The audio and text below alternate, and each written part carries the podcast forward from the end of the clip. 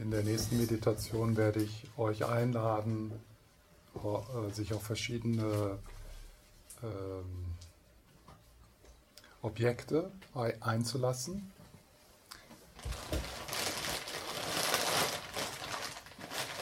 So ein bisschen eine Reise durch die Sinne. Und äh, dann werde ich mal so, so ein bisschen versuchen, euch neugierig zu machen auf diesen allumfassenden Gewahrseinsraum, in dem die Objekte kommen und gehen. Ja, ohne dass das jetzt äh, anstrengend sein sollte, sondern einfach so, ja, ob es da so eine Möglichkeit gibt, ob ihr euch so intuitiv dort hinein ahnen könnt. Ja? Und äh, wie immer beginnen wir erstmal mit der Körperhaltung, dass ihr die etwas korrigiert und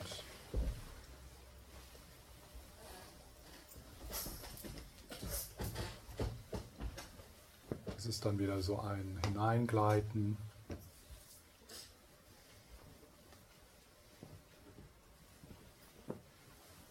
Was für eine Energie bringst du mit aus der Pause?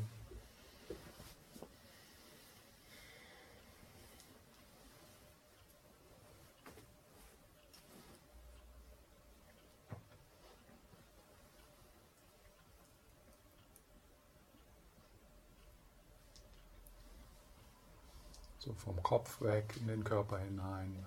Vielleicht unterstützt durch den Einatmen, durch den Einatmen.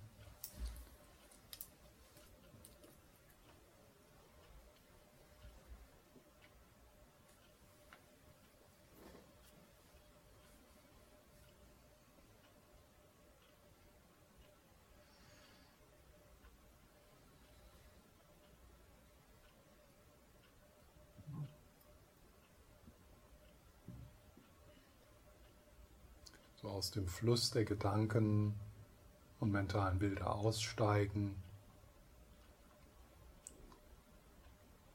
Damit auch die Identifikation mit dem im Kopf sein, entspannen.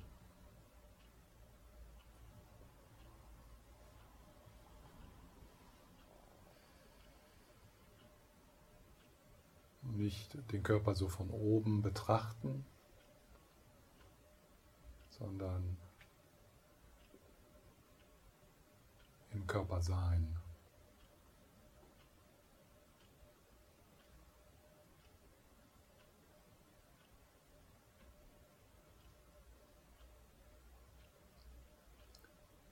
Und schaut mal, ob ihr immer wieder auch tiefer als das mentale Bild deines Körpers gehen kannst und tatsächlich in die Vibrationsebene, in die Energieebene oder die subtilen Körperempfindungen. Tiefer als die mentalen Bilder.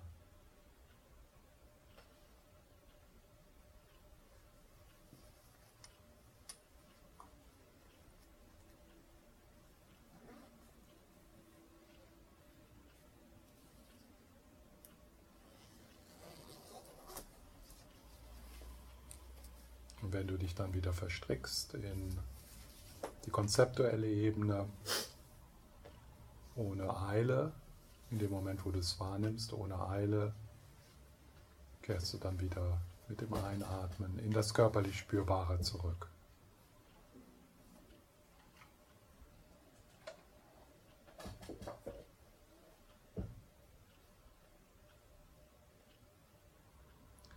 Wenn es dich unterstützt, können wir noch mal kurz die Präsenz des Buddhas aufrufen oder deiner Lehrer oder Lehrerin, auch um so Zewa oder Herzenswärme, Bodhicitta in die Meditation zu bringen.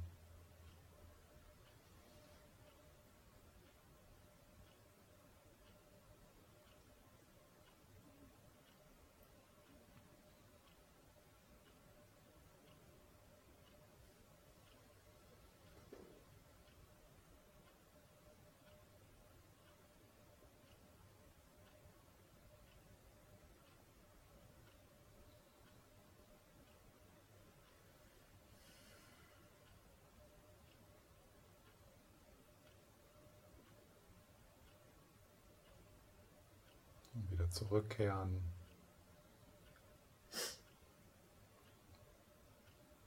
Und ruhen. Mit dem Ausatmen das Tun und das Greifen loslassen oder entspannen.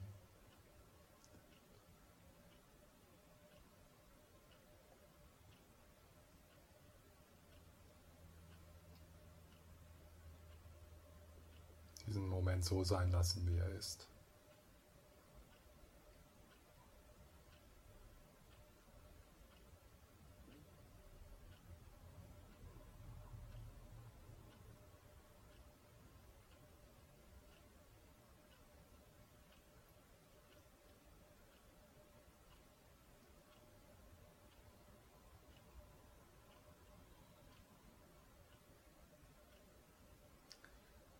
Dann mit dem nächsten Atemzug, mit dem Einatmen, lade ich dich ein, in deine Hände hineinzuspüren.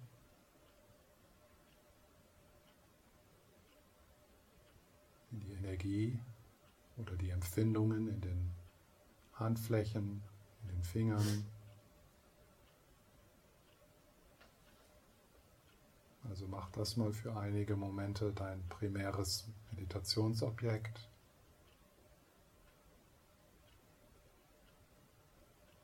Ohne dass der Geist und der Körper eng wird.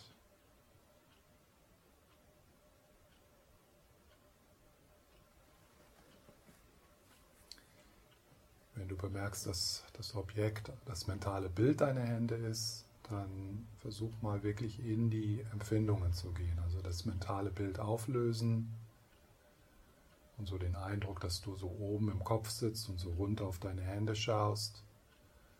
Versuch das mal zu entspannen und wirklich mit dem Einatmen die Hände sozusagen von innen spüren.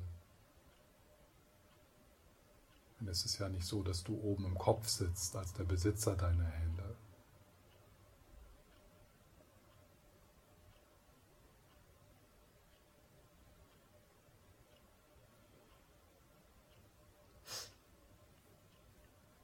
Kannst du die Vibrationsebene der Empfindungen wahrnehmen in deinen Händen. So ein wenig verbunden mit dem Atem.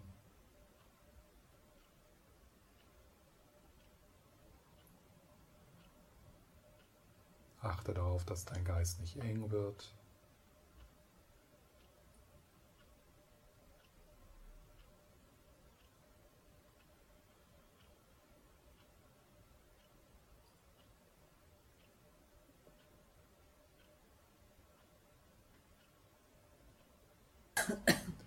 Wenn du dich mit etwas anderem verstrickst, dann kehrst du wieder in deine Hände zurück.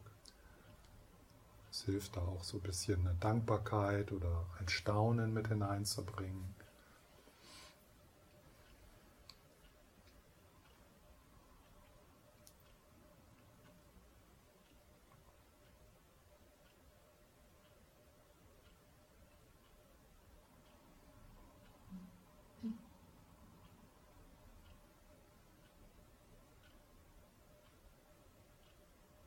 immer wieder geh tiefer als die mentalen Bilder und die Worte in die reine Erfahrung.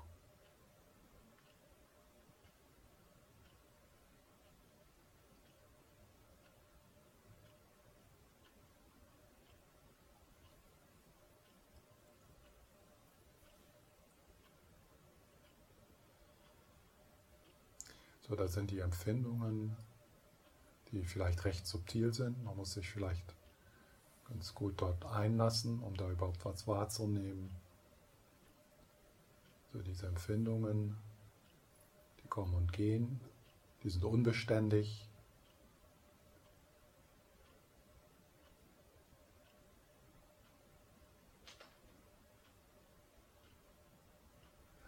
Aber ist da nicht auch eine Präsenz?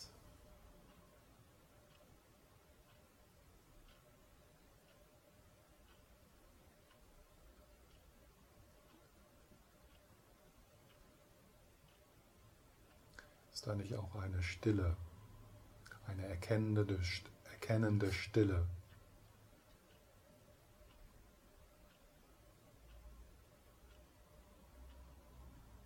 die diese Empfindungen umgibt und durchdringt, die diese Empfindungen erkennt.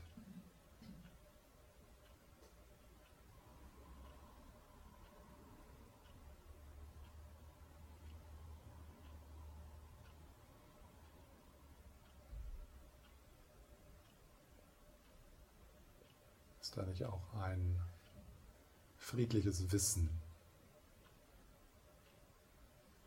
das um diese Empfindungen weiß?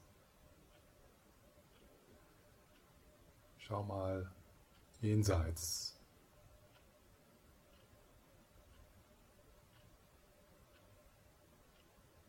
in die Stille.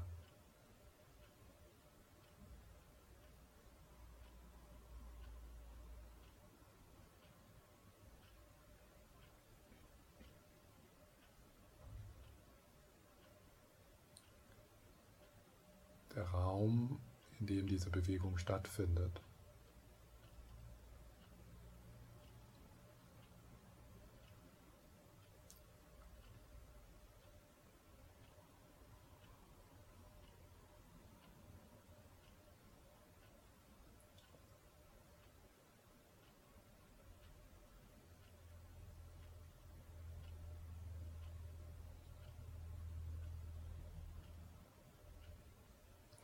Etwas, was sich nicht verändert.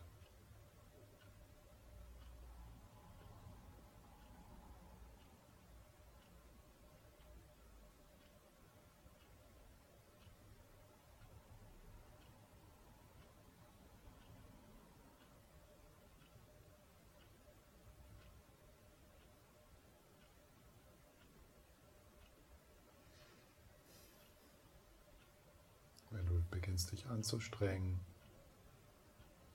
entspannst du dich wieder in den Schultern, im Gesicht.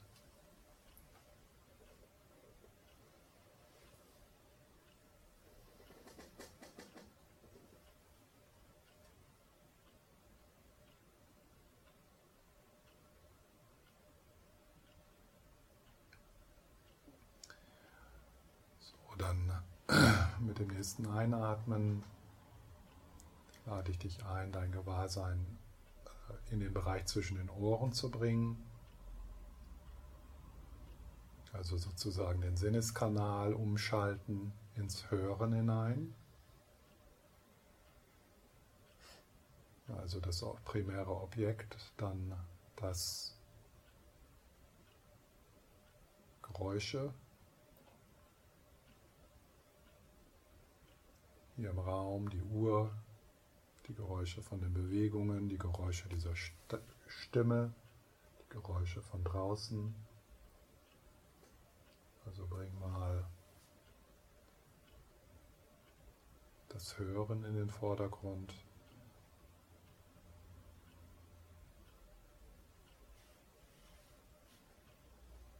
Und auch da schau mal, ob du auf die reine Sinneserfahrung gehen kannst nicht auf die mentalen Bilder, die du über die Geräusche hast.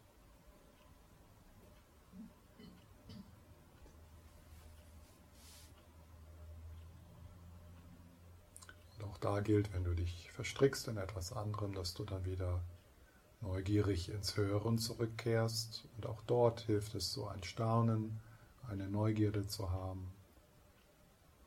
Denn das ist ja auch ein wertvolles Geschenk, hören zu können ein Wunder.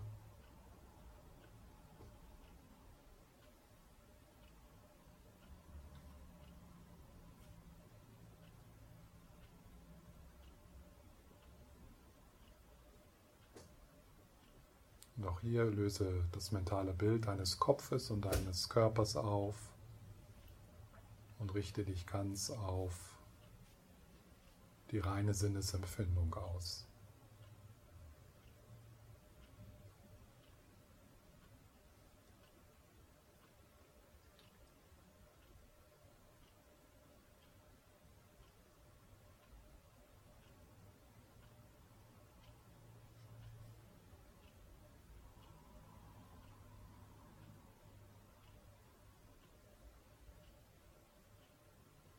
Da sind also die Geräusche, die kommen und gehen. die relative Ebene des Geistes.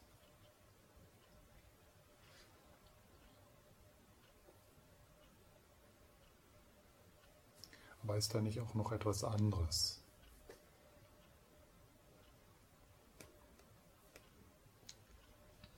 Die, der wache Raum, in dem die Geräusche kommen und gehen.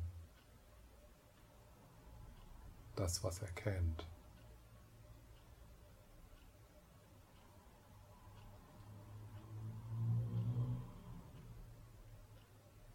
Das sich nicht verändert.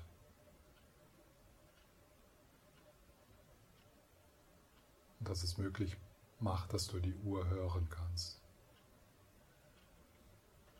Ohne Mühe. Da ist nichts, was du anschalten müsstest, sondern das ist schon an.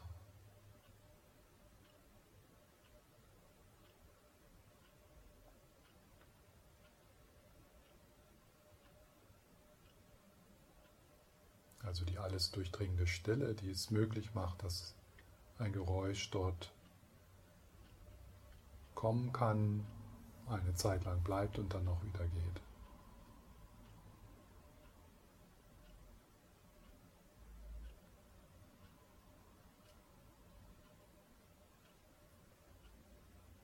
Also die Stille, aus der diese, diese Stimme kommt, in der sie erkannt wird und in der sie wieder vergeht.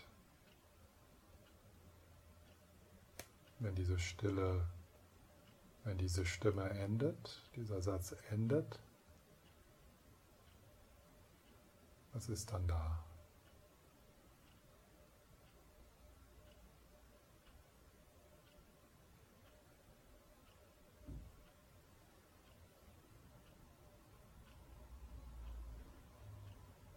Wenn das Auto durchgefahren ist, was bleibt dann da?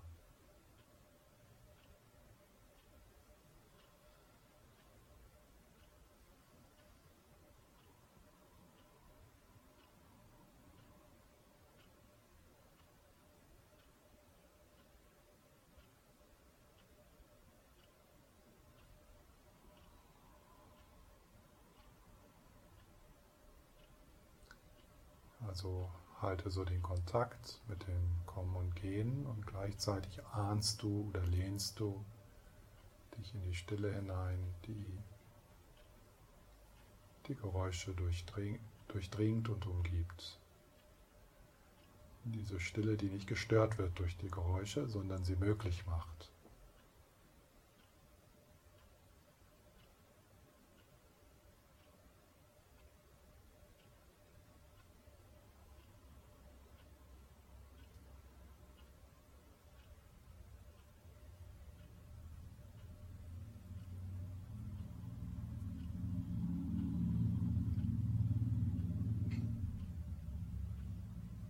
Schau in diese Stille.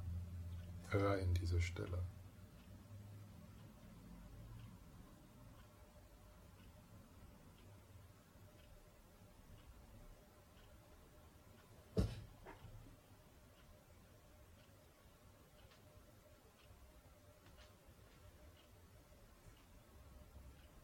Und das, was hört, die Stille ist dasselbe.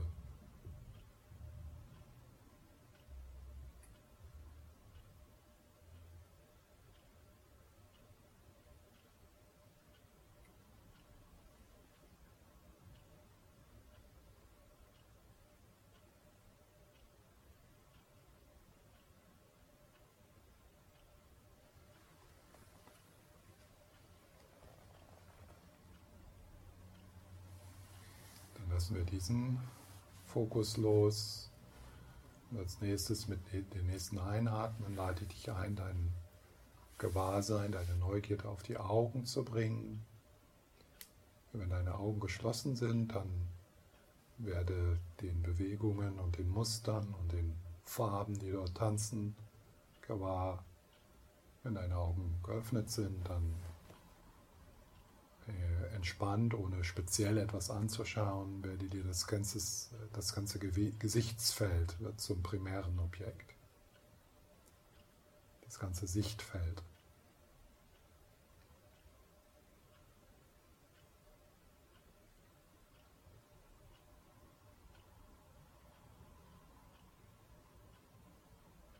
Und auch da in die reine Sinneserfahrung gehen,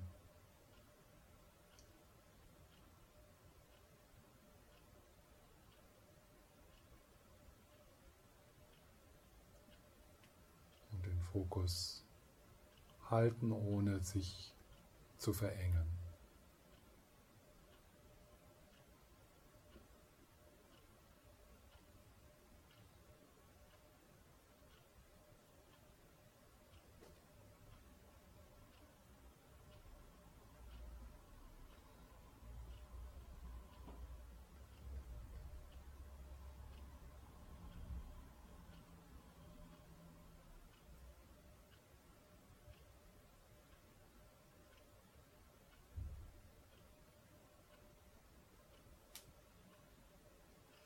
Das sind also diese Sinneseindrücke.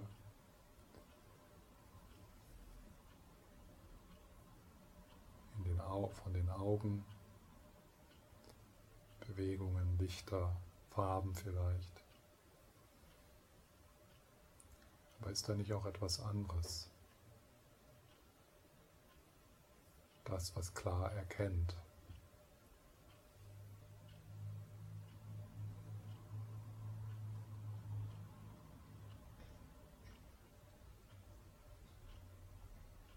Das, was möglich macht, dass du etwas erkennst. Das Potenzial des Erkennens, was du nicht anschalten musst, sondern was mühelos immer da ist.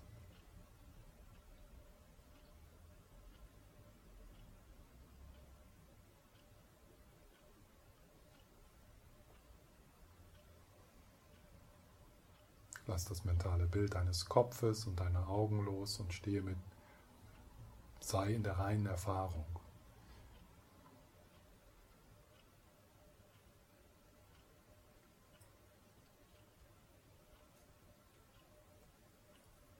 Das heißt also, dass du auch nicht lokalisieren kannst, wo diese Erfahrung stattfindet.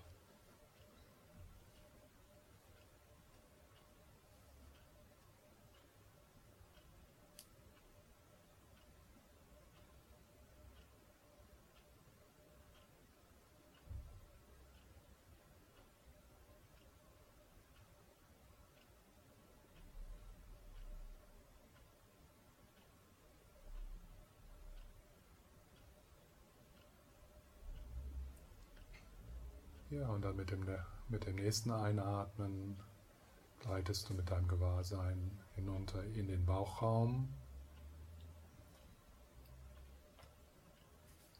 Spüre,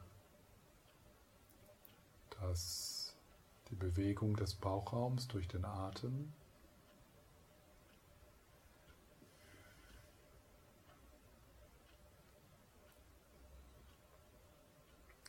Und auch da so gut es geht, entspanne diesen Eindruck, dass du irgendwie oben im Kopf sitzt und einen Bauch hast und da so runter guckst als Besitzer.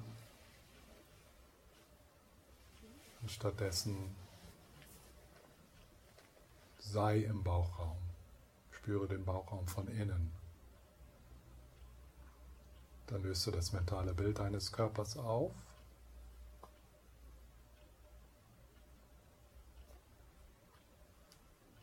und gehst auf die reine Empfindung.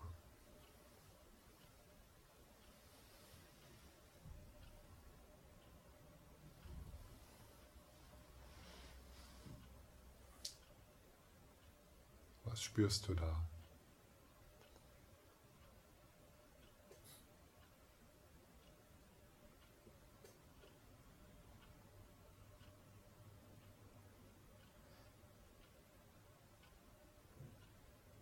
Wie immer subtil das auch ist, das macht gar nichts.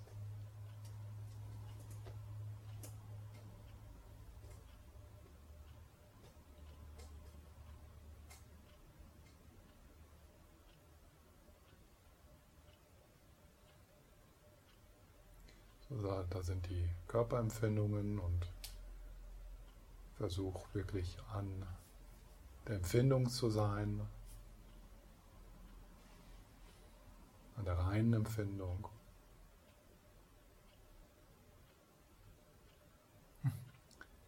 Aber ist da nicht auch etwas anderes?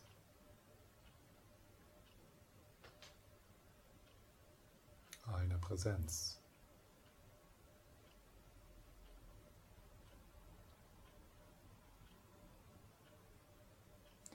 die diese Empfindungen durchdringt und umgibt,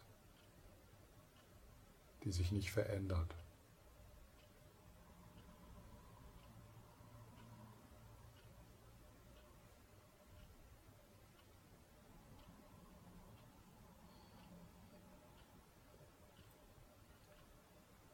Also werde auch neugierig auf das, was gewahr ist, auf Bewusstsein selbst. Und schau dahin.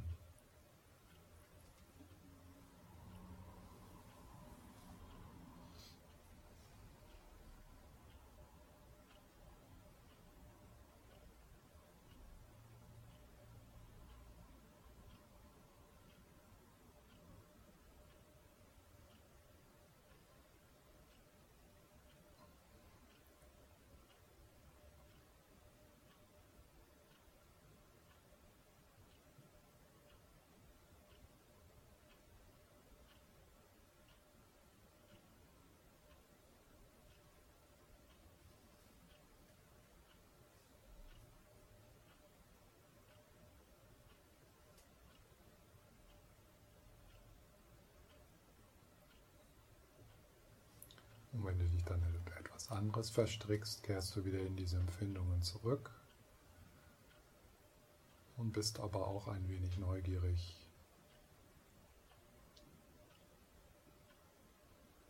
auf die erkennende Stille, die diese Empfindungen umgibt und durchdringt.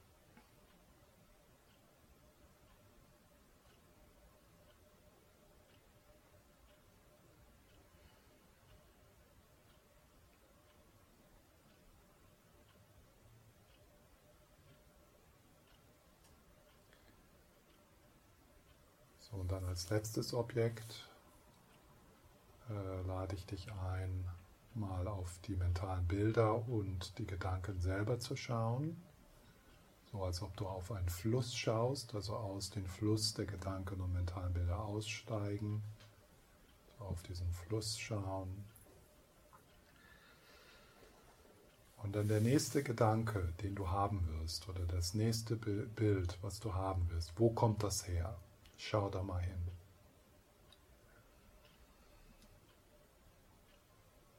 Also wie so eine Katze, die vor Mausloch sitzt auf die, und auf die Maus wartet. So der nächste Gedanke, den du haben wirst, wo kommt er her? Schau da mal hin.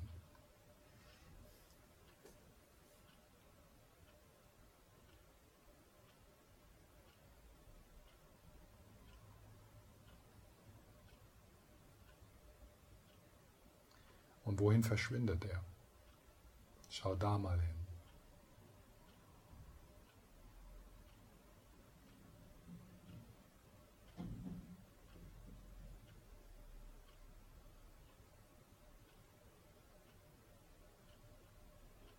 So, der nächste Gedanke, den du haben wirst, was immer das ist. Wir sind also nicht interessiert am Inhalt des Gedanken. Der nächste Gedanke, den du haben wirst. Wo kommt der her?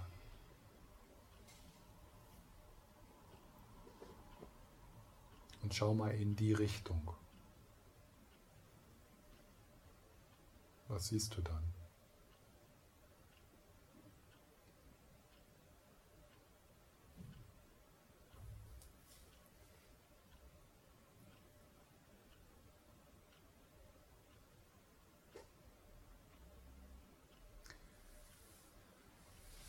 Dann lade ich dich ein, an einen Hund zu denken.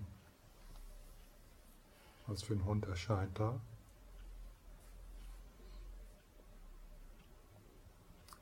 Was für eine Rasse ist das?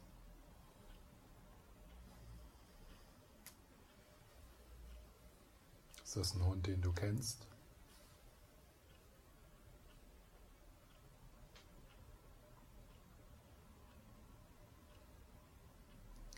So, da ist dieses mentale Bild des Hundes mehr oder weniger klar, das bewegt sich vielleicht auch, das macht nichts.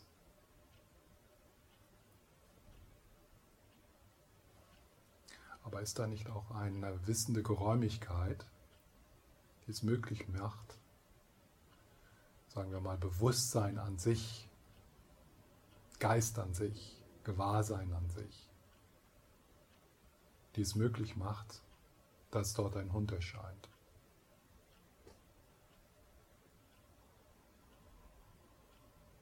Der Hund ist ja irgendwo. Der braucht Raum.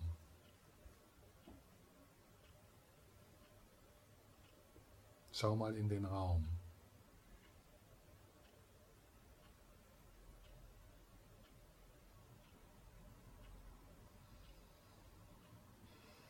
Schau in die Stille.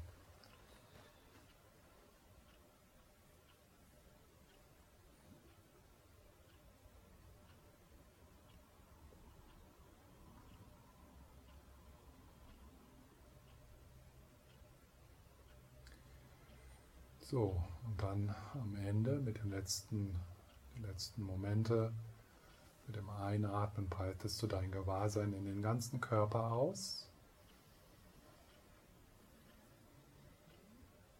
Und dann auch hinein in den Raum, die Leute und hinaus. Also so in ein offenes, panoramisches Gewahrsein, in dem alle Dinge kommen und gehen.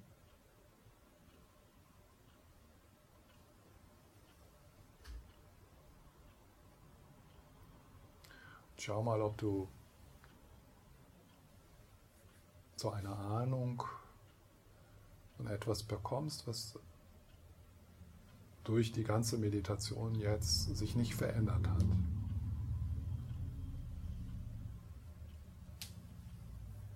Vielleicht so das Symbol des Himmels und der, Wol der, der Wolken nutzend. Wir haben uns also verschiedene Wolken angeguckt und einige von denen, die sind ja jetzt noch da. Meine Stimme ist eine Wolke, dein Atem ist eine Wolke, die Empfindungen, die du hast im Moment, die Gefühle, das sind alles Wolken, die kommen und gehen. Aber ist da etwas, was sich nicht bewegt, was sich nicht verändert? Ein Strahlen, ein wissendes Strahlen, das sich durch in dieser Reise nicht verändert hat. Das diese Reise möglich gemacht hat. Schau dahin, in dieses strahlende Nichts, grenzenlos, zeitlos.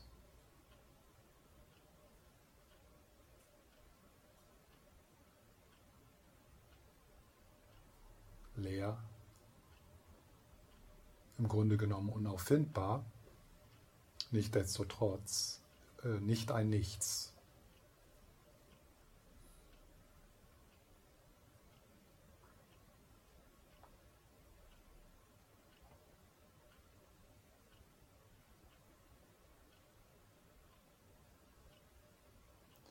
Der allumfassende, das allumfassende Gewahrsein das alles durchdringt und umgibt. Ohne Mühe. Das ist nicht etwas, was du anschalten oder abschalten könntest. Ich sage einen Satz und er wird gehört. Von was? Vergess alles, was du über Gehirn und Ohr und so weiter gelesen hast. Das interessiert uns jetzt gar nicht. Bleib in deiner direkten Erfahrung. Wenn ich diesen Satz sage, wird er gehört. Von was? Schau dahin, direkt.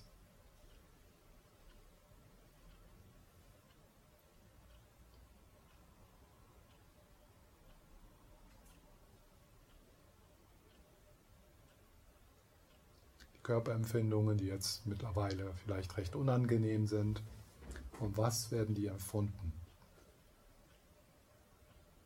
Und wieder direkt schauen. Nicht irgendwelche Bücher oder Erklärungen sondern direkt schauen.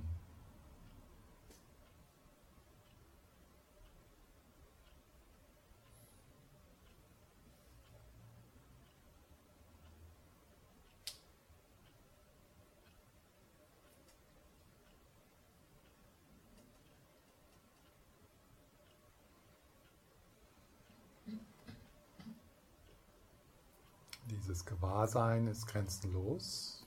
Du kannst also bis zum Mond jetzt gehen. Das alles findet in diesem Gewahrsein statt. Du kommst da nicht raus, du kommst da nicht rein. Du kannst ja nicht irgendwo reinkommen, wo du schon bist.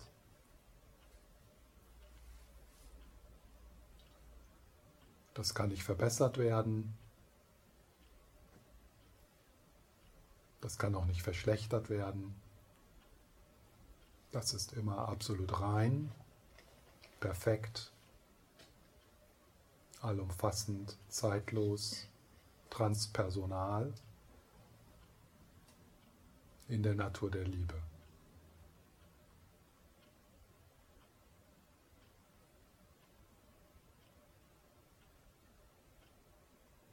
Die große Mutter.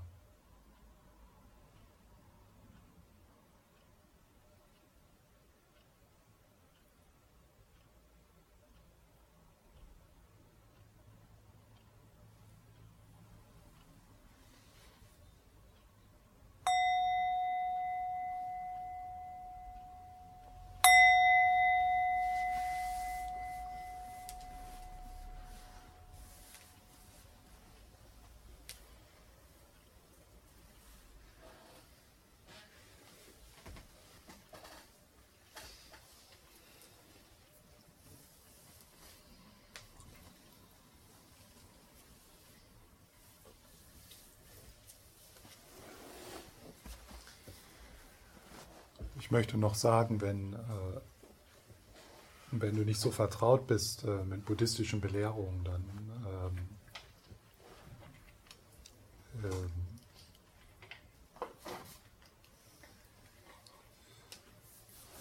also dann ist das, was ich jetzt heute gesagt habe, Hört sich für jeden komisch an, aber für jemanden, der nicht vertraut ist mit buddhistischen Belehrungen, vielleicht noch komischer. Also, und es ist ja auch so, dass äh, ich das so etwas aufgebaut habe. Also gestern, das war total anders. Ja? Also das, was, was ich so jetzt so heute von mir gebe, ist so, ist so äh, die, das sind die tiefgründigsten Belehrungen, die du jemals bekommen kannst sei es jetzt in der buddhistischen Tradition oder in der hinduistischen Tradition oder in der christlichen Tradition. Und das wird eigentlich oft auch gar nicht jetzt so einfach so einfach mal so einfach so gesagt, sondern äh, das ist, wird oft auch mehr verpackt und äh, so. Aber es ist einfach, denke ich, Zeit und auch notwendig für uns, auf so einer Ebene, so auf so einer eher informalen so einfach so, dass wir beginnen, uns über dieses Thema auszutauschen und gemeinsam zu staunen.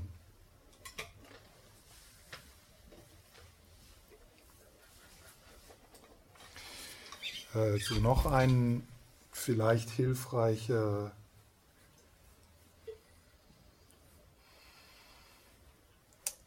also wie soll man sagen, das im Englischen sagt man so Pointer. Also es gibt so, wie so Hinweise, Hinweise so ja, Fingerzeige. Fingerzeige, genau.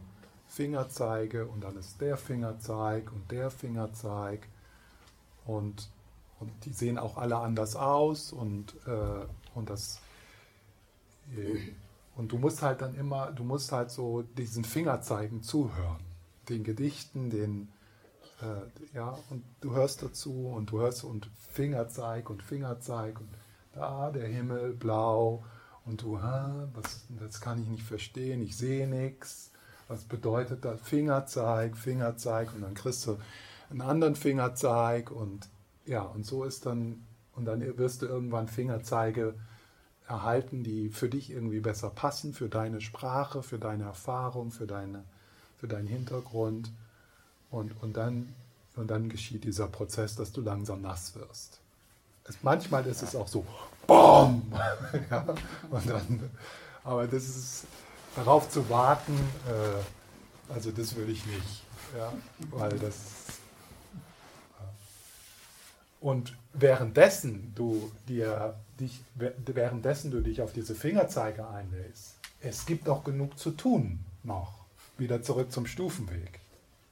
Und eines der, diese, die, drei Dinge, die ich genannt habe aus dem Stufenweg, ähm, stabile Aufmerksamkeit. Und das ist tatsächlich wie ein Training. Das ist ein Fitnesscenter. Du machst das und du wirst besser drin. Und du machst es nicht und du wirst nicht besser drin. Ja? Das ist ganz einfach. Äh, darauf habe ich ja viel drüber geredet. Dann äh, die Herzenswärme, die Bewegung des Herzens. Ja? Da gibt es ja auch ja, Dinge, die wir tun. Dann äh, die Weisheit, ja? die Be Belehrung auf die Leerheit. Äh, dann wenn in der tibetischen Tradition dann das Kultivieren von Hingabe an einen Lehrer, eine Lehrerin und dann so dieser Prozess der Heilung und der Reinigung. Ja.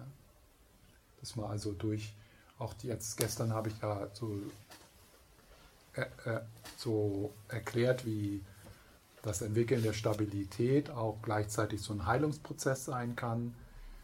Also das kann man sich dann so vorstellen, dass diese Art von Übung dann die Wolken äh, so langsam auflöst, dass der Himmel besser durchscheinen kann. Ja? So. Also natürlich, in einer, in einer Angstattacke ist es schwer, den Gewahrseinsraum wahrzunehmen.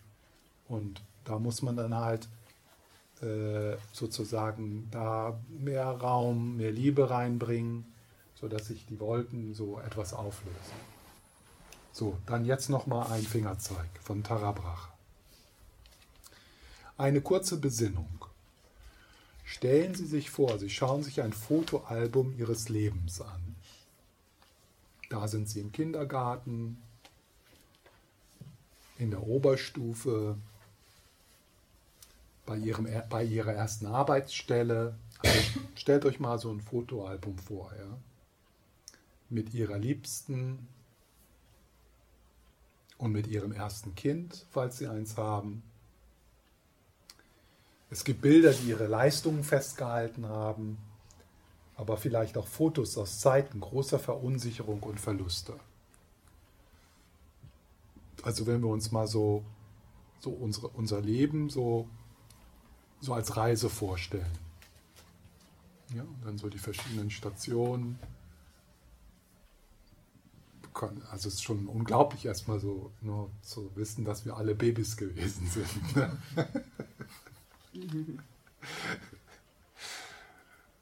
Und Teenager und ja, und dann auch das Auf und Ab in deinem Leben. Ja? Die Krisen, Scheidung, Tod, Verlust, Umzüge, ja? So viele Dinge, die in unserem Leben passiert ist, sind auf, auf dieser Reise.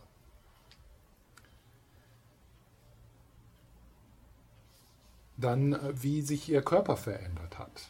Ja?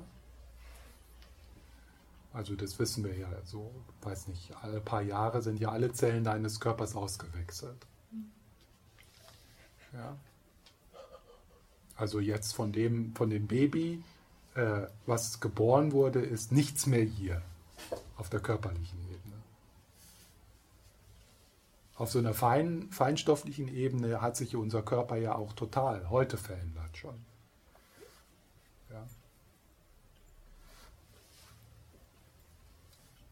Dann auch die Weltanschauung, ja, so die Dinge, vielleicht warst du vor 20 Jahren fundamentalistischer Christ, ja.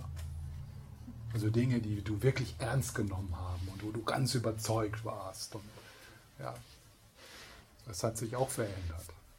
Vielleicht bist du noch fundamentalistischer geworden. Oder ein bisschen lockerer. Ja? Also auch dann auch so Gewohnheiten verändern sich. Ja? Einige bleiben zwar, aber ja, viele verändern sich auch. Deine Gefühle sowieso, die sind ja totales Chaos. Ja? Auf und ab. Jojo-Mind, ja, nennt das Lamayesche. Auf und ab, auf und ab, auf und ab.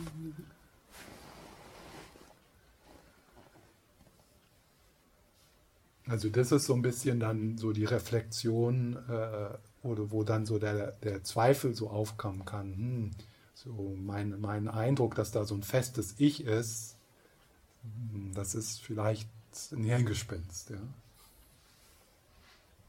Aber darum geht es jetzt hier nicht. Sondern fragen Sie sich dann, was im Verlauf aller dieser Jahre, all dieser Zeiten, Orte und Erfahrungen unveränderlich geblieben ist. Was ist immer da? Ja. Und das ist, das Was ist immer da. Also das ist so ein Fingerzeig. Und jetzt, wenn die Reaktion auf diesen Fingerzeig ist, so dass du nachdenkst, hm, hm, hm, so sozusagen in deine innere Bibliothek gehst, ja, so, so schaust, wo habe ich da was drüber gelesen, das kann man so erklären, Gehirn und so weiter und so fort. Und also da, dann ist es kein günstiger Fingerzeig für dich. Also alle Fingerzeige, äh, die, äh, die, hier, äh, die hier hilfreich sind, sind Fingerzeige, die dich ins direkte Schauen bringen und, in, und ins Nicht-Finden.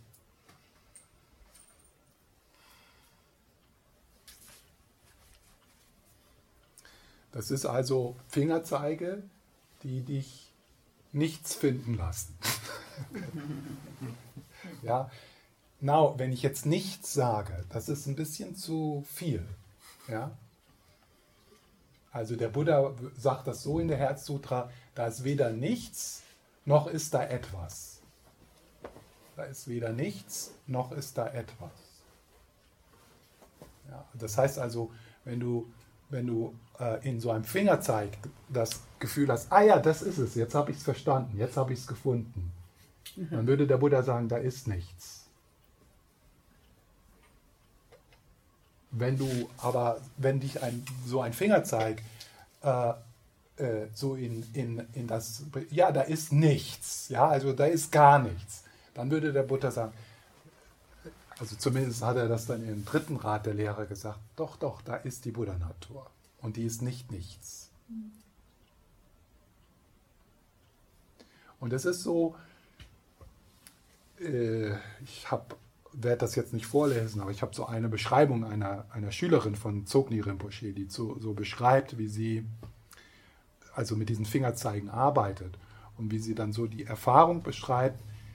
Und sie drückt das so aus, da ist etwas Größeres. Ich kann es aber nicht sagen, was es ist.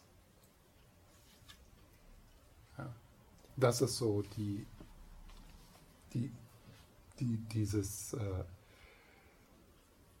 was war immer da? Ja?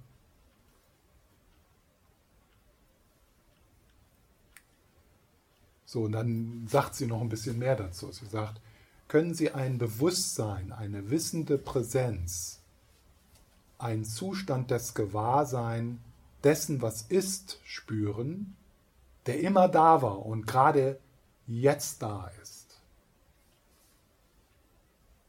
Ja, also das ist auch in dieser Reise, die wir gerade gemacht haben, in der Meditation. So, der Fingerzeig wäre dann, da waren die verschiedenen Objekte, ja, die Objekte verändern sich, die verändern sich ja jetzt auch dauernd. Ja, ich sage was, du, du hörst was anderes, du denkst an etwas anderes, dann kommt ein Körpergefühl wieder. All, all das verändert sich, es ist also dauernde Bewegung.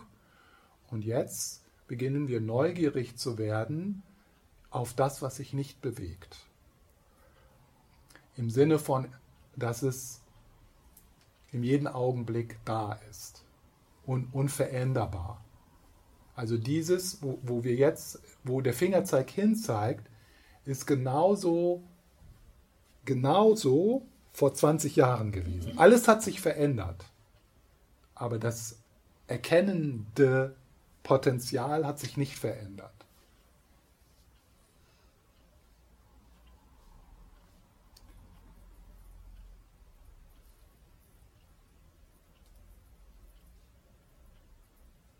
Ja.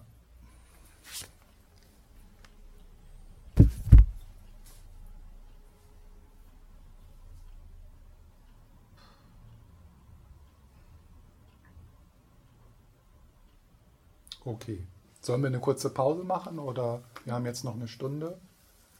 Darf ich noch kurz sagen? Ja. Also die vorige Frage stelle ich nicht, weil die sehr lang ist dann wieder. Ah, das macht doch nichts. Und jetzt zum Aktuellen wollte ich nur sagen, jetzt, was du jetzt sagst mit diesem ähm, Erkennenden, das treibt mich eben in die Dualität. Das treibt mich jetzt nicht, so wie du sagst, in den Ge Gehirnprozess und sowas, sondern diese Frage nach dem, was ist es, heißt für mich immer, ja, das Ich, die Seele, das ist das, was erkennt. Oder mein Ich, dass es mich ausmacht, das war damals da, ist jetzt da.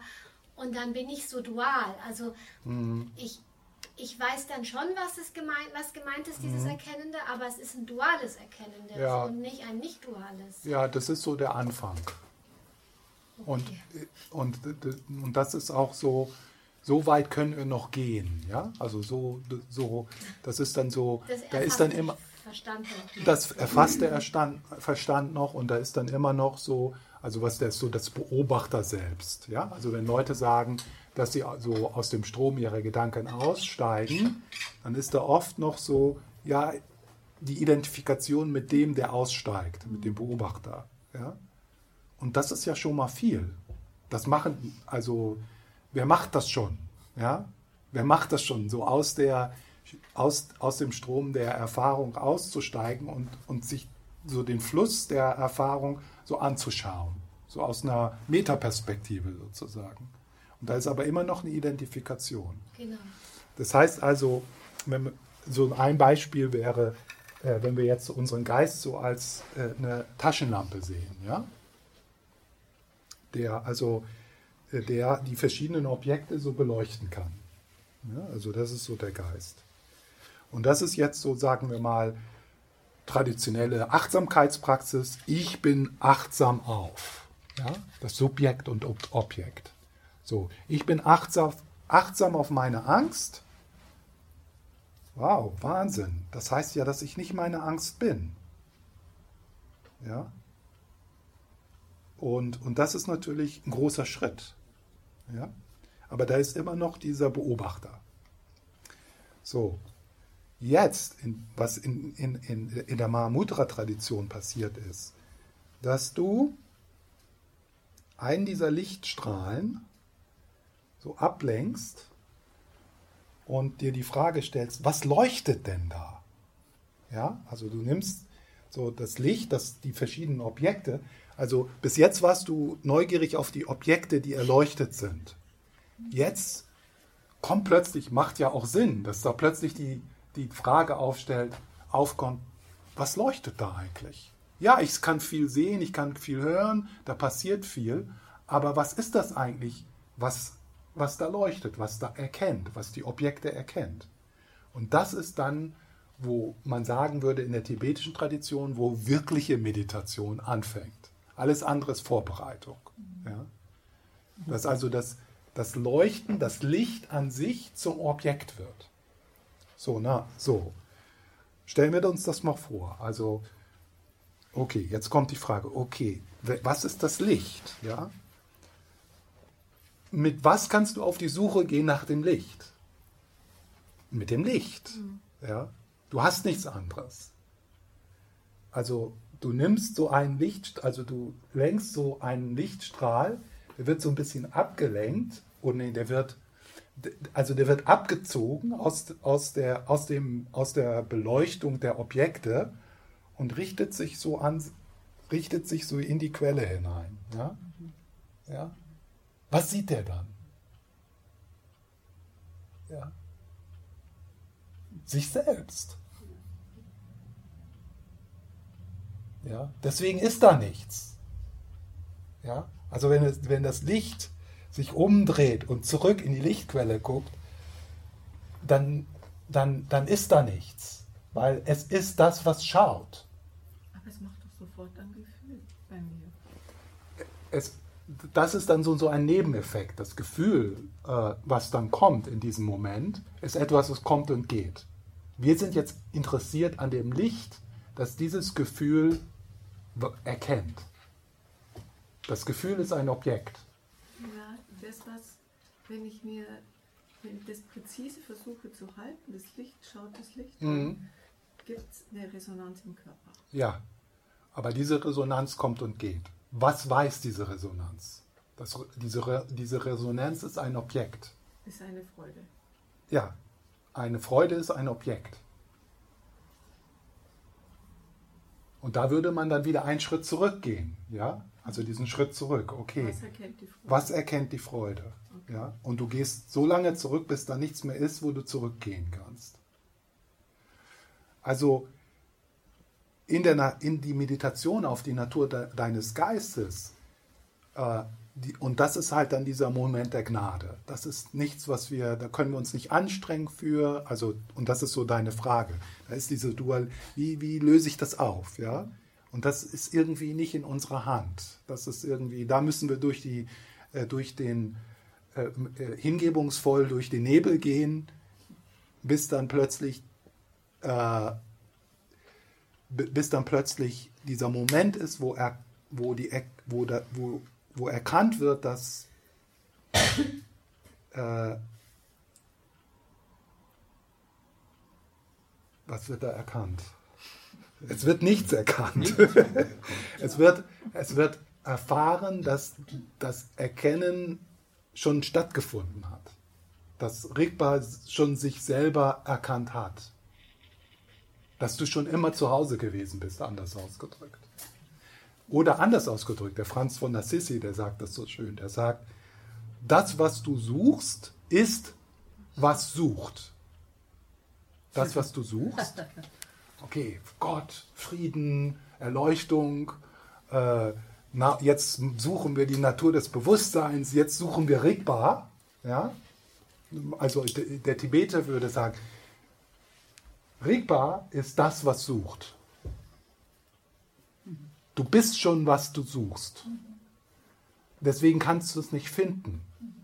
Deswegen kommst du auch nicht näher ran. Man kann, man kann ja nicht zu seinen eigenen Füßen laufen. und, das, und, das, und, das, versuchen wir. Wir versuchen, zu unseren eigenen Füßen zu laufen. Ja? Aber dieser Moment, wo, wo, also wenn wir jetzt sagen, mach mal dieses Licht, also am Anfang ist es halt so, du wirst da, du kriegst dann diese Hinweise, okay, was ist gewahr? Das heißt also, du, du, du, eines dieser Lichtstrahlen wird geleitet durch diese Frage, was ist gewahr? Ja? Was ist gewahr? Was ist gewahr? Und dieser Moment, wo, dann, wo es dann zu diesem Shift kommt, was ist Shift? Äh, Wechsel? Ja, es ist so, also das ist dann so, das ist dann dieser Moment, äh, wo die, das Dualist, der, der dualistische, die dualistische Spaltung sich auflöst. Das heißt also, anfangs ist so die Frage, okay, was ist gewahr? Oh, die Natur des Geistes, ja, da gucke ich mal hin. Und dann ist plötzlich, ich bin das Licht. Ja, also so, das ist das Licht, ja. So, okay. Natur des Geistes, was ist gewahr? Präsenz und so und dann die Neugierde und das ist ja alles konzeptuell. Und dann kommt dieser Moment und ich, das ist provisorisch. Aber ich vermute mal, dass man diesen Moment nicht erzwingen kann. Und dann ist dieser Moment, als christlicher Mystiker würde man sagen, ich bin Gott. Das ist, ist doch klar. Wie kannst du nicht Gott sein? Es gibt nur Gott, sonst nichts. Es ist alles Gott. Es ist verrückt, dass man, bin ich hier näher an Gott? Bin ich da näher an Gott? Bin ich weiter weg von Gott, wenn es mir schlecht geht? Wenn es mir gut geht? Ja? Und, das ist, und das ist dieser Moment, wo sozusagen, hier hast du noch so einen Beobachter selbst, wo ich schaue in die Natur meines Geistes. Ja? Und hier hast du dann, ist dann dieser Moment, ich bin das Licht. Deswegen kann ich es nicht sehen. Sagt Jesus auch, ich bin das Licht. Ja, ja, stimmt, sagt er auch, klar. Ich bin das Licht der Welt. Das heißt, du kannst es nicht sehen, du kannst es schon erleben. Wer erlebt es? Das Licht sich selber, da ist einfach ein Licht erleben. Ne? ja, aber dann aber ohne, ohne Dualität. Ohne Dualität, ja. Das ist dieser Moment. Ja. Mhm. Also da, wenn man dann den Satz sagt, ich erkenne das, das ist ja dualistisch. Ja, das also, meine ich jetzt ja, nicht. Nee. nee, es ist eine ganz präzise Erfahrung, ohne Zweifel. Und es ist genau die Erfahrung, die der Buddha gemacht hat.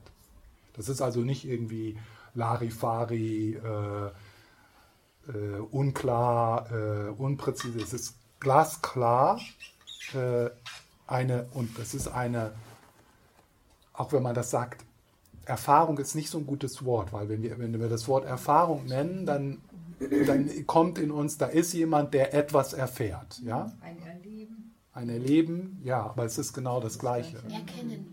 Ja, aber das ist genau, es ist ein Erkennen ist, Das kommt jetzt dual- an, was also ich Ja. assoziiere damit Das nicht. keine Dualität. ja, ja. Du anscheinend schon.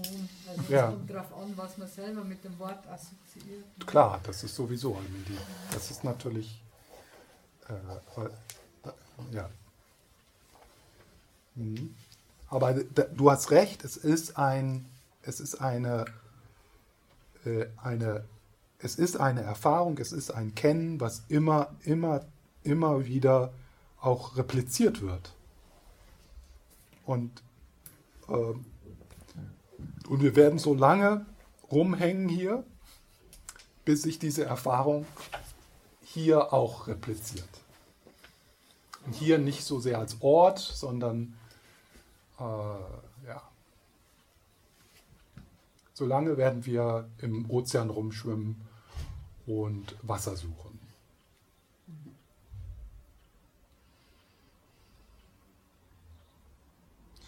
Ja, und das ist, ist so, dass das, also diese mystische Erfahrung, ist die eine Erfahrung, die ganz präzise ist und die auch immer wieder beschrieben wird und die übertragen wird in den verschiedenen Religionen.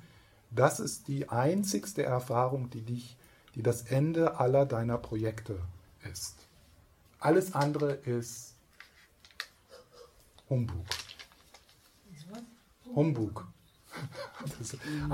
Alles andere, wenn es nicht äh, Dinge sind, die uns unterstützen in der Herzenswärme, in der Großzügigkeit, in der Geduld, in, äh, in, äh, in der Weisheit, ja, äh, wäre Zeitverschwendung.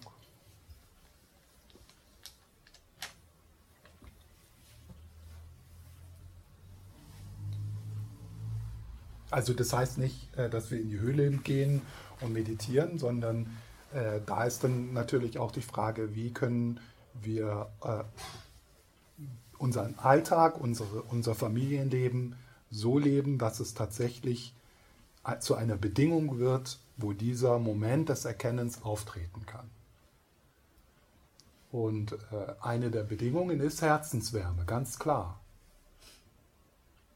Und da ist natürlich äh, so Fürsorge und in Beziehung sein und die Selbstbezogenheit äh, äh, entspannen eine, eine tolle, vielleicht sogar eine bessere Bedingung, als irgendwie in der Höhle zu sitzen und zu meditieren.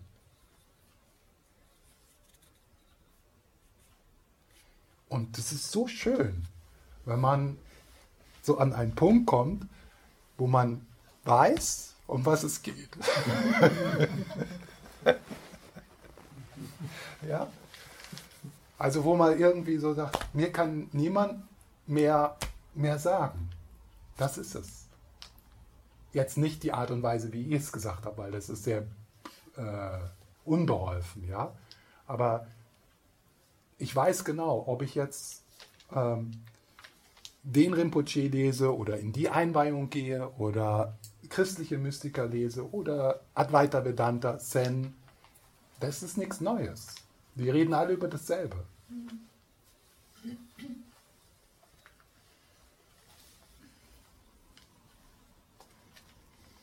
Also alles ist unbeständig und trotzdem gibt es immer wieder eine Konstante. Ja, Und die Konstante ist eben das, Genau. nach der wir uns sehnen. genau. Absolut. Genau. Mhm. Aber du hast es auch gerade von dem Moment gesprochen, wo man sich denken darf, was lasse ich jetzt bleiben und was mache ich mehr in den verbleibenden Zeiten. Ja, und da ist dann so diese, also das, das diese Frage wird ja so ein bisschen beantwortet in, in den Belehrungen auf die Ethik, ja, auf Ethik, so dass, also dass wir uns so ausrichten, dass wir unser Leben so, so ausrichten, dass sich die Bedingungen vergrößern, dass wir Bedingungen ansammeln, damit dieser, dieser, diese Gnade äh, passieren kann. Das heißt ja nicht, dass alle die provisorischen äh, Methoden im Buddhismus natürlich auch Leid verringern. Also mehr Herzenswärme, weniger Leid. Weniger Widerstand, weniger Leid. Äh, mehr äh, Raum für deine Gefühle, weniger Leid. Ja, also das ist schon, äh, das ist nicht so absolut äh, oder das ist jetzt nicht so, äh, dass wir nicht, ähm, also dass es da nicht genügend Material gibt, um auch auf der Reise Leid zu verringern und zu arbeiten und zu wachsen und zu lernen. Also das ist eine gute Frage. So, was kann ich so in, im Praktischen in meinem Leben, wie kann ich mein, Prakti mein Leben harmloser gestalten, dass ich also weniger Leid in die Welt bringe, was natürlich damit anfängt, dass du dein eigenes Leid verringerst, ja, dass du also Heilung für dich suchst. Ja. Aber dann natürlich auch, ja, was, was isst man, wie konsumiert man, wie gehen wir mit der Umwelt um, also diese, äh, die Vereinfachung, also das ist ja so ein, ein viele der, der, äh, der Vorschläge, sagen wir mal, im Buddhismus sein Leben zu leben, geht, es geht ja um das Harmloswerden, um das äh, ähm, Hilfreichsein und auch um das Vereinfachen, also die Lebensumstände vereinfachen. Auch, auch damit dann mehr Raum ist und so eine Ruhe. Ja, also es ist einfach, es ist einfacher, diese Konstante äh, im Leben zu erkennen, wenn da nicht die Gewitterwolken hochziehen, weil da hat man dann was anderes zu tun. Ja? Dann ist man überwältigt und äh,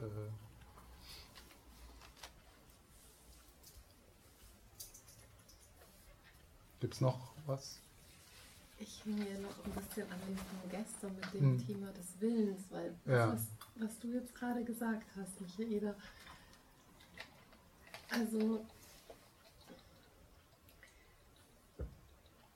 woher kommt denn diese, also in Bezug auf den Willen, woher, woher käme denn das dann? Der Wille. Hm. Mhm. Also weil, ja, sag mir mal, sag mal, wo das herkommt. Ja, es kommt ja nirgends her. Also kommt es aus dem Rigpa oder? Ja. Aber alles kommt aus dem Rigpa. Also alles. Ach so, das ist noch gut. Das, jetzt, das schiebe ich jetzt mal kurz ein. ah, jetzt so diese Metapher von den Wolken und dem Himmel, die ist zu dualistisch. Also Teil des der, der, Erfahrung von Rigpa ist, dass alles aus Ausstrahlung von Rigpa erkannt wird. Und dadurch, dass wir nicht alles aus, aus, als Ausstrahlung, das tibetische Wort ist Zahl, Ausstrahlung, Zahl, erkannt wird, das ist der Moment der Verwirrung, das ist dieser dualistische, äh, diese dualistische Trennung. Aber das ist richtig. Also jeder Impuls, jede, äh, jede, äh, jede Bewegung, äh, ist Ausstrahlung von Rigpa, ist in der Natur von Rigpa, wird aber als das nicht erkannt und führt dann zum Widerstand und zum Greifen und zum Kampf. Und äh, äh, die, da, dass der, dieser Impuls so, so auftaucht, wie er jetzt in diesem Moment ist, äh, das kann, das das ist ungeheuer komplex, weil das hängt mit allem anderen zusammen. Dass bei dir jetzt ein Impuls hier auftaucht, hängt zusammen mit dem Wetter in Kalifornien. Kann nicht unabhängig voneinander gesehen werden. Also diese Verbindungen und äh, die Entstehung ist, ist so komplex, dass, Ja, dass das System eigentlich nicht, dass es nicht begreifbar ist, woher das dann nein, kommt. nein. Das ist, das ist, was dann im Buddhismus Allwissendheit genannt wird. Also um das, weil wenn du eine, ein Ding in diesem Universum wirklich verstehst, verstehst du das ganze Universum. Wenn ich überlege, woher kommt das? Woher, das, woher kommt das? Wie, warum ist das hier? Warum ist das gerade hier in Regensburg? Warum sieht das so aus und so weiter und so fort? Das hat ja alles Bedingungen und Ursachen, ja. Und, und wenn, wenn also, äh, wenn, wenn wir fähig werden, diese, dieses, die, dieses Ding total zu sehen und wo es herkommt und zu verstehen, dann würden wir alles verstehen, alles sehen, direkt, in einem Augenblick. Kommt gerade frisch aus Nepal, gell? Und Hm? dieser Klang. Weil diese Klangschale mit dem Glöckner kürzlich in Nepal gekauft. Ja, und das ist auch okay äh, auf dieser Ebene. Das ist, das, ist auch, das ist auch okay auf dieser Ebene, äh, auf dieser Ebene so das zu erklären, ja. Äh, und es ist schon auch, also was ich so gestern gesagt habe, so für uns und im Alltag macht es einfach Sinn sozusagen. Okay, ich treffe Entscheidungen und ich wege ab und wenn ich viel esse, dann werde ich dick und wenn ich weniger esse, dann nehme ich ab. Ja, also das ist so, äh, das, das funktioniert ja auch, ist ja sogar auch notwendig, damit wir so im Alltag, ansonsten würden wir nur dort sitzen und lieben. Das ist interessant, dass bei mir so ein Konzept entsteht, also dass die Ich-Losigkeit, obwohl die ja mit der Willenlosigkeit zu tun hat, dass ich die Ich, also, also dass, dass mein Konzept Ich-Losigkeit, das, damit kann ich irgendwie besser fahren wie mit der Willenlosigkeit, Ja, ja. das ganz klar Aber miteinander das- zusammenhängt. Ja, also, g- genau. Aber das ist so spannend, weil deswegen sage ich das auch so. Ne? Also ich sage das ja so konfrontativ. Jetzt Ja. ist der freie Willen so aus dem, aus dem Fenster raus. Und ein Grund, das zu sagen ist, weil das, was du dann spürst, also den Widerstand oder so das verzweifelte Ringen, das ist genau das Ich, was nicht existiert.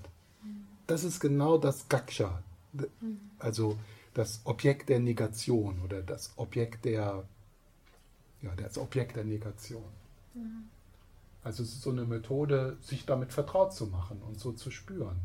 Ja, da ist immer irgendwo noch so im Hintergrund für mich also das, der Glaube an ein festes, autonomes, separates, singuläres, unveränderbarer Ich. Und das ist ganz wichtig, das zu identifizieren. Also ich Ja. finde, dass dieser Anteil, dieses Ich, einen ganz speziellen Schmerz produziert. Mhm. Das kann ich mittlerweile erkennen. Das ist Dukkha, das ist die subtile Wenn- Ebene von Dukkha. Wenn Mhm. es aktiv ist, dann weiß ich jetzt schon, es ist was aus diesem Ich. Mhm.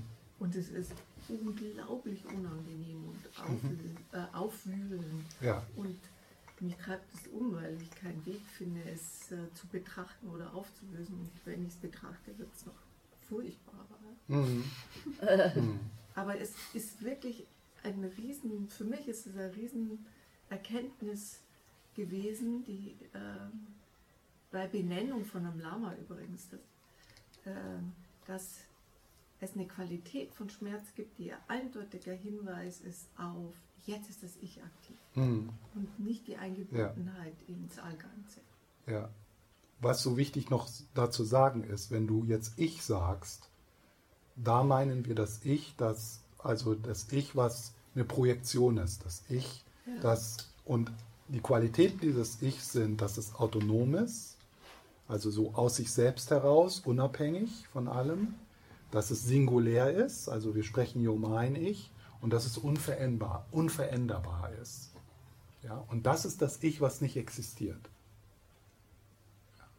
Also ich sage das nur so als Ergänzung, nicht, dass man hier hört, oh, es gibt ja kein Ich oder es gibt kein Selbst oder so. Also äh, das Nicht-Selbst oder das, sagen wir mal, das Mini-Ich, äh, das wir also durchschauen als eine Projektion und auch tatsächlich äh, als die Ursache dieses tiefen Schmerz, den du gerade beschreibst. Mhm. Ja? Also diese, diese, dieses Mini-Ich, das ist tatsächlich die Ursache für all die Anspannung, für all die Mühe, für all die Verteidigung, für all die Anstrengung. Und das ist das Ich, was als Projektion, als reine Konstruktion erkannt wird. Das fließende, sich verbindende Ich, äh, also das ist, äh, das wird nicht ähm, angegriffen.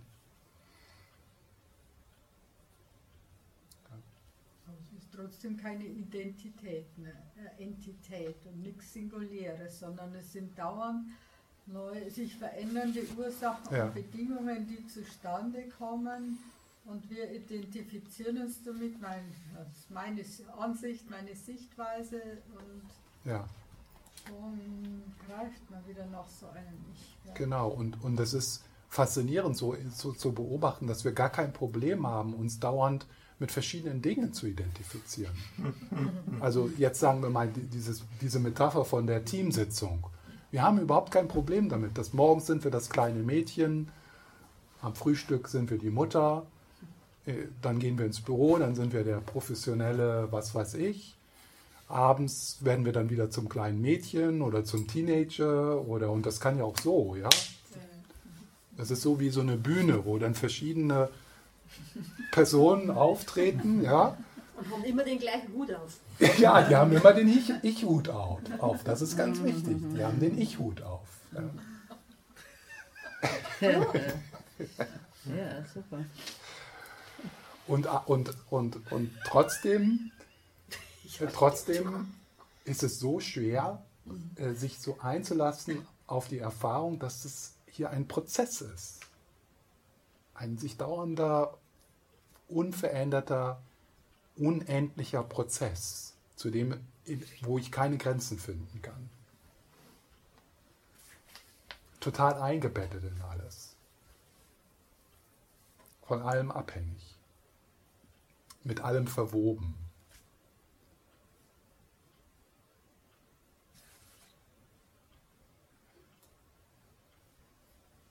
Ja, dann habe ich ja das, äh, das mit dem Ich auch noch gut runtergebracht.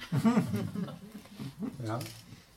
Da ist noch Aber so ein. Du hast, du hast jetzt gerade noch gesagt, von ja. diesem fließenden Ich, äh, da was nicht angegriffen wird. Mhm. Stehe ich jetzt irgendwie nicht. Das ist ja genauso eine Projektion, oder? Also manchmal fühlt man sich besser. Meinst du das damit? Nee, oder? ich meine so. Äh, ähm, also es, da sind ja Prozesse. Mhm. Und diese Prozesse sind mit allen verbunden.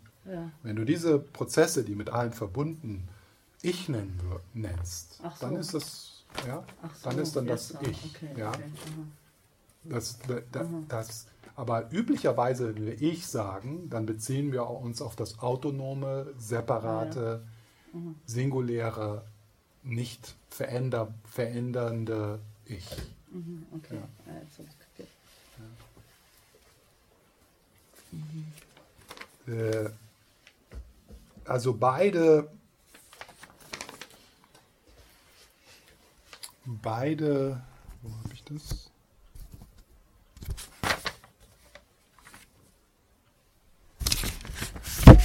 Hier. Also das sind beides so ein bisschen äh, unterschiedliche Richtungen in den, in den äh, Finger, Finger, Fingerzeige in die gleiche Erfahrung. Also dieses direkte Aufzeigen durch einen Mahamudra oder Dzogchen oder Advaita Vedanta-Lehrer. Äh, und das andere ist, dass wir äh, sozusagen ähm, das Mini-Ich äh, als Konstruktion erkennen. Also es sind beides so leicht unterschiedliche Fingerzeige. Und äh, Dzogchen Bonab Rinpoche beschreibt das so.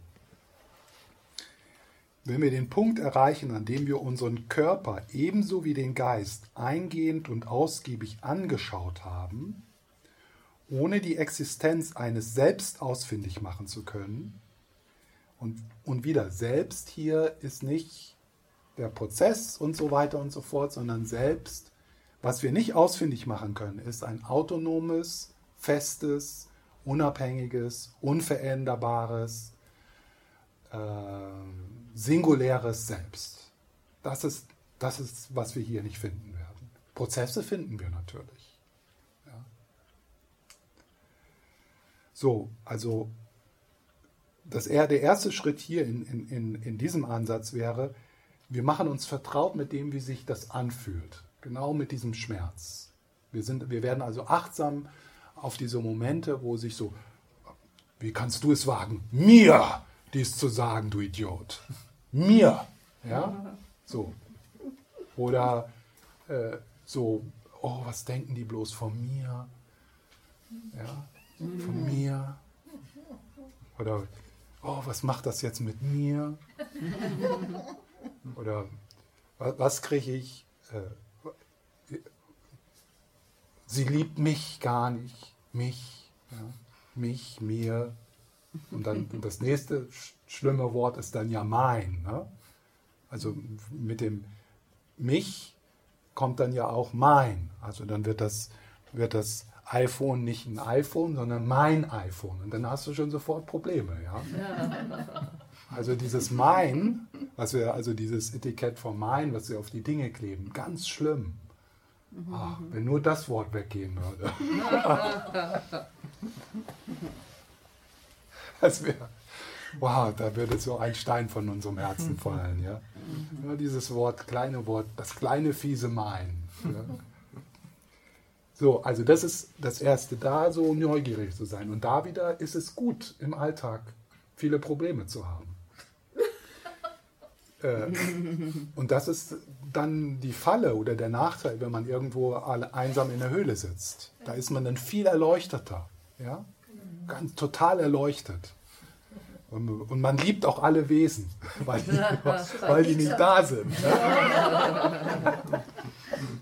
Ich liebe alle Wesen, ja. Ja, und das Erste, das man dann trifft, ja, das, da, da, geht der Erleuchtungsquotient geht so. Ja. Also das ist schon toll, solche Probleme zu haben, wie wir sie haben. Weil das selbst dann äh, klarer wird. So, dann schauen wir in unserem Körper, in unserem Geist, wir, äh, wo ist denn dieses unabhängige Selbst? Und natürlich, wir finden es nicht, weil es nicht existiert. Es existiert als reine Konstruktion, als eine, wie ein Traum, eine Fantasie. Ja? Also nicht wirklich. Es, es, es existiert nicht wirklich. Es ist nicht mehr als eine reine Benennung. Das heißt also, wir machen diese, wir, äh, wir, wir machen diese, die Existenz dieses Selbst wird nicht ausfindig gemacht. Und also man findet es nicht. Und in diesem Augenblick tut sich eine Lücke für uns auf. Und da ist dann wieder diese Lücke. Da tut sich so eine Lücke auf. Ja? Im selben Augenblick, in dem wir das dauerhafte und eigenständige Selbst, von dessen Vorhandensein wir stets ausgegangen waren, nicht finden können, kommt alles Denken zum Stillstand. Mhm. Nochmal bitte. Wenn wir dieses Selbst nicht finden können, von dem wir immer ausgegangen sind, dass es existiert, kommt alles Denken zum Stillstand. Ja? Das ist dann so, kann so ein Schreckmoment auch sein. Ja? Kann auch eine Erleichterung sein. Aber da ist so, die Lücke tut sich auf. Die Lücke zwischen den Gedanken, die Lücke zwischen den Konzepten. An diesem Punkt können wir den Geist in einem Moment reiner Offenheit, den wir als nicht begriffliches Gewahrsein bezeichnen, ruhen lassen. Also das ist dann das Aufzeigen, ja? was bei dem Aufzeigen dann äh, direkt gemacht wird, ohne dass man durch diesen Prozess des Suchens nach dem festen Selbst geht. Ja? Also beim Aufzeigen wird das wird erstmal so aufgezeigt, was da ist. Und hier in diesem Ansatz äh, geht man also einen leicht anderen Weg. Man sucht das feste Selbst und findet es nicht. Und dann tut sich die Lücke auf. Damit beginnt unsere Entdeckung von Selbstlosigkeit. Und wir machen in dieser Weise weiter, wechseln immer wieder zwischen der analytischen Meditationsform, also diesem Suchen nach dem festen Selbst und das Nicht-Finden des festen Selbst, und dem Ruhelassen des Geistes in reiner Offenheit.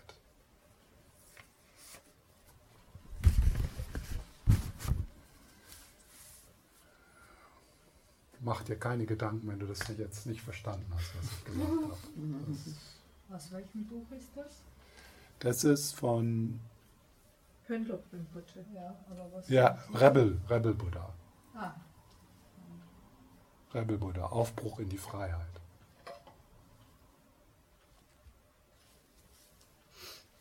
So, gibt es noch irgendwelche Fragen, Anmerkungen?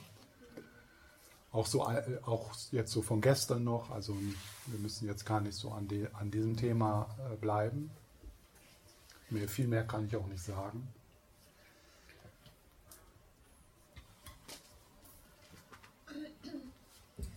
Also ich, ich hätte noch eine persönliche Frage. Ja. Ähm, es heißt ja, also manche sagen dann immer, also manche Lehrer, ja, ich bin immer in Rigbar, wobei wir ja immer in Rigbar sind, eigentlich alle. Und Wer dann- sagt das? Ich bin immer entregbar? Ja, das habe ich halt schon mal von jemandem gehört. Das war aber bestimmt kein tibetischer Meister. Ja. Also, Aber ich ja. bin immer in der Natur des Geistes. Ja, Ja, das könnte schon, also das könnte jeder von uns sagen.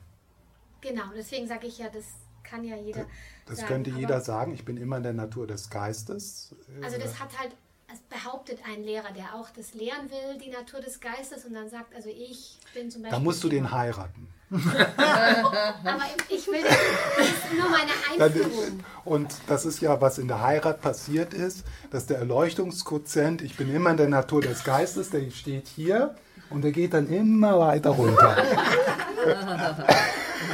Meine Frage ist Der, der geht sogar vielleicht noch, der geht so da drunter, wo man also angefangen hat.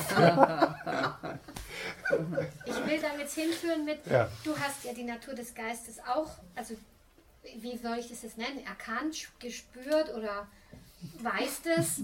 Mhm. Und ähm, wie ist es dann bei dir, wenn du jetzt ähm, in Beziehung bist?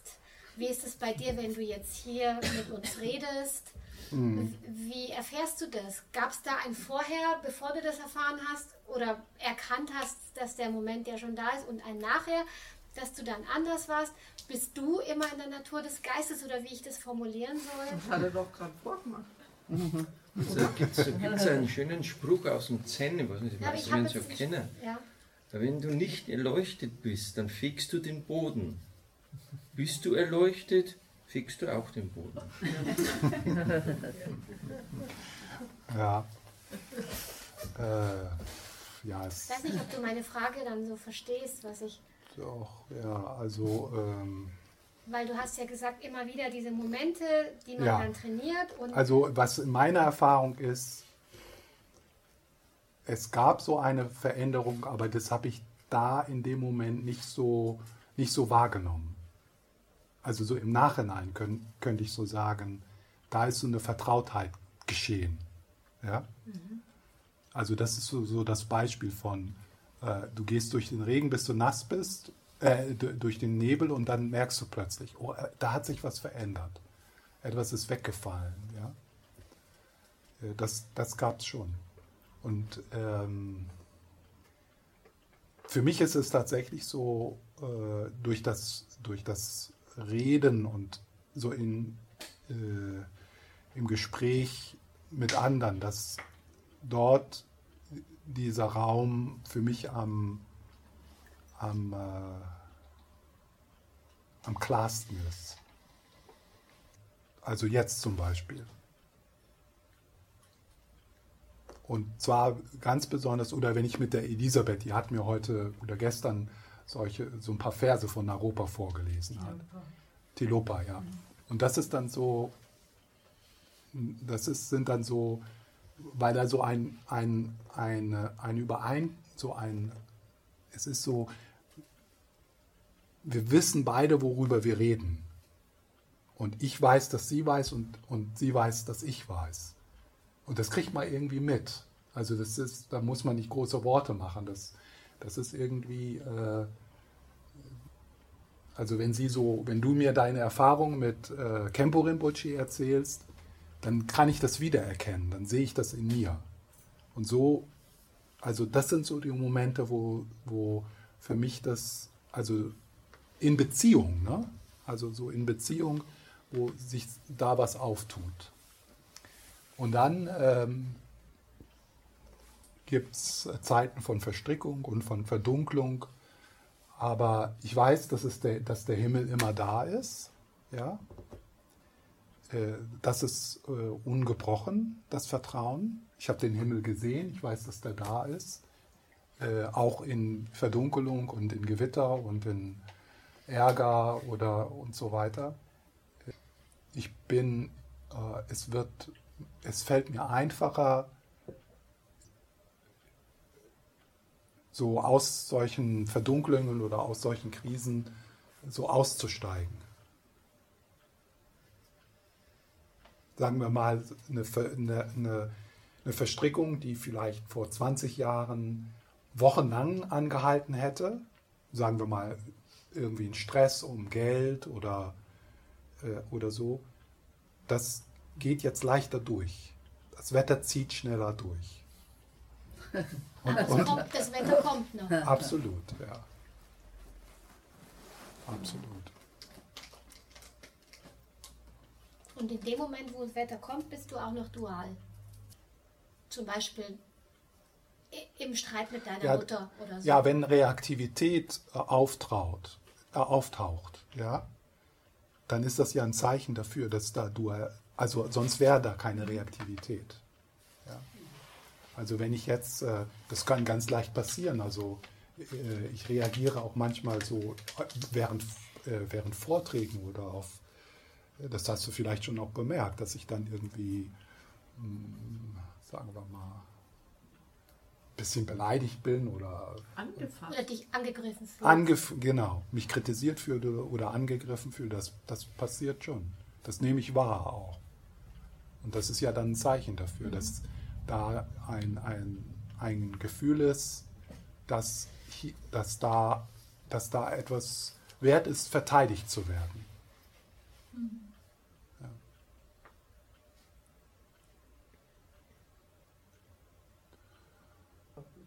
Ja. ja, das geht vorüber. Und das ist, äh, das ist dann schön so zu bemerken, wie schnell sowas vorübergehen kann. Also so ein, eine gute, ein ähm, wenn ich mal so über meine Erfolge jetzt erzähle, das tut man ja auch recht gerne.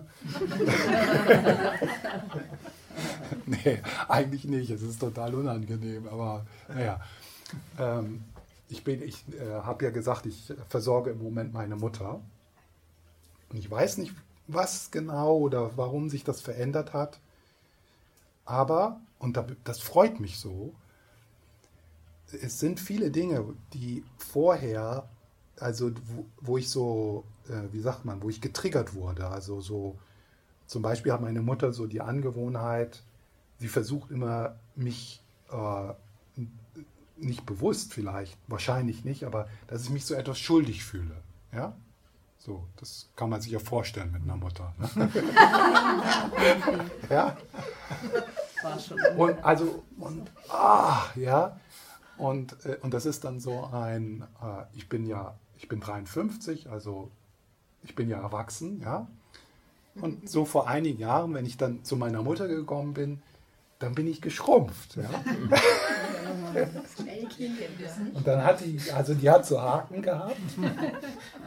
Nicht nur das, sondern andere, andere Sachen. Und da habe ich dann so reagiert wie vor 20 Jahren. Ja? Und jetzt merke ich, die sind nicht mehr da.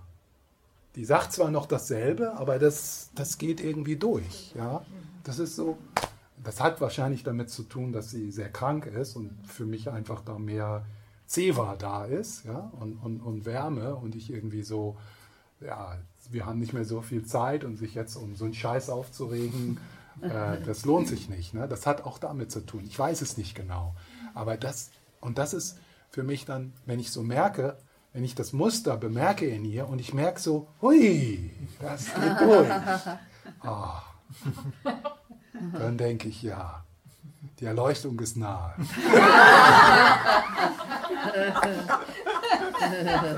Wenn man es mit der Mutter kann, ja. so wie Ramdas, der sagt, ne? wenn du denkst, dass du so erleuchtet bist, verbring ein Wochenende mit deinen Eltern.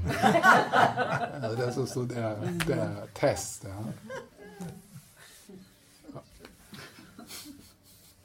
Also auch mit den Kindern, die können auch eine Herausforderung deswegen, sein. Deswegen sind sie ja da. Ja, ja, das ist genauso. Das sind diese.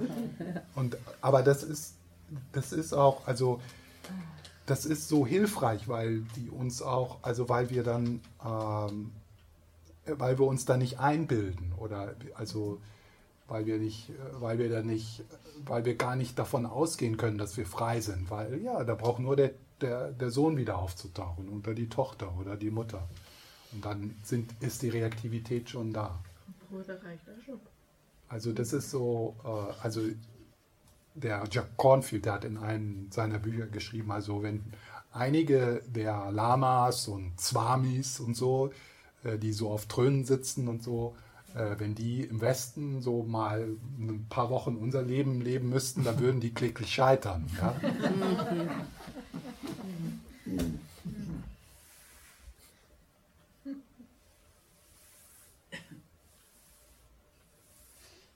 Das ist auch die Gnade der Geburt. Es ist leichter, dass man einiges verwirklicht, oder? Wenn man dann in Tibet geboren wird zum Beispiel. Ja. Naja, das, das ist mit den Chinesen zu tun ja. hat. Ja.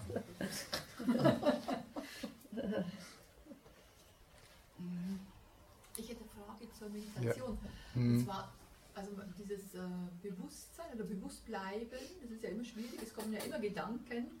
Und ich merke halt, dass diese Gedanken, äh, das ist eben die Frage, entstehen die Gedanken aus der Dumpfheit oder führen die zur Dumpfheit? Weil wenn man dann so in Gedanken verschwunden ist, dann merkt man, man wird man müde und dann ist man so, äh, also ich werde da immer dumpf. Mhm. Oder kann man das gar nicht kann man das gar nicht sagen. Dass das eine das andere bedingt oder ist es einfach abhängig. Mhm.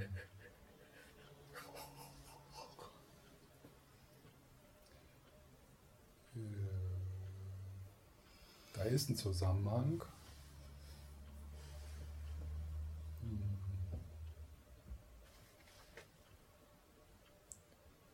Also wenn, wenn da Dumpfheit in deinem Geist ist, äh, dann ist die Gefahr größer, dass du dich verstrickst in Gedanken. Wenn du dich in Gedanken verstrickst, ähm, und das so zu einer Aufregung und zum, äh, zum so hin und her, herspringen, was so der Affengeist genannt wird, das führt auch zur Dumpfheit, also zur Müdigkeit, weil das erschöpfend ist. Ja? Also das, da, ist, da ist ein Zusammenhang. Und also ich habe gestern über Dumpfheit auch gesprochen und äh, auch so über das Thema, äh, also wie stabile Aufmerksamkeit aufrecht zu erhalten und so. Da habe ich gestern drüber gesprochen. Okay, ich glaube, die Zeit kommt dem Ende zu. 2 Uhr hören wir auf oder Ja. bin ich falsch? War schon mal irgendwo, da wollte ich um 2 Uhr aufhören, dann ging es aber bis 5.